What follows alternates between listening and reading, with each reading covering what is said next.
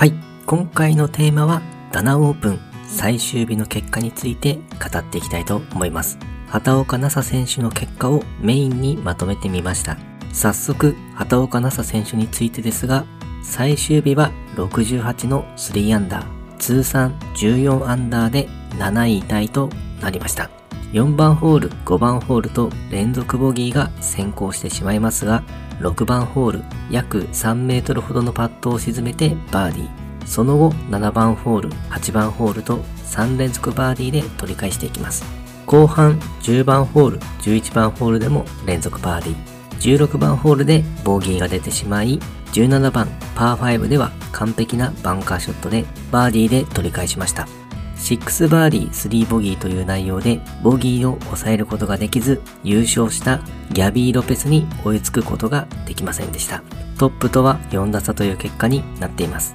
畑岡奈紗選手は獲得バーディー数がツアーナンバーワンの実力があるもののパーよりも下回ってしまうホールも1位ということなのでバーディーは取れるけどボギーやダブルボギーも出てしまうという感じですね。今大会でもやはりバーディーが多いけどボギーの数も多めになってしまっています。ノーボギーでのラウンドが増えてくるともっと活躍しそうな気がします。また次回の活躍に期待していきたいですね。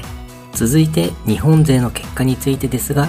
29位タイ9アンダーで古江彩佳選手最終日思うようにスコアを伸ばすことができませんでしたね。そして38位タイ8アンダーで笹生優花選手最終日6バーディー2ボギーの67で順位を上げてきました。その他の選手は予選落ちとなっています。はい、今回はダナオープン最終日の結果について語ってみました。畑岡奈紗選手連覇惜しかったですね。また次の試合でも各選手を応援していきましょう。ということで今回もゴルフの話がたくさんできて大満足です。それではまた。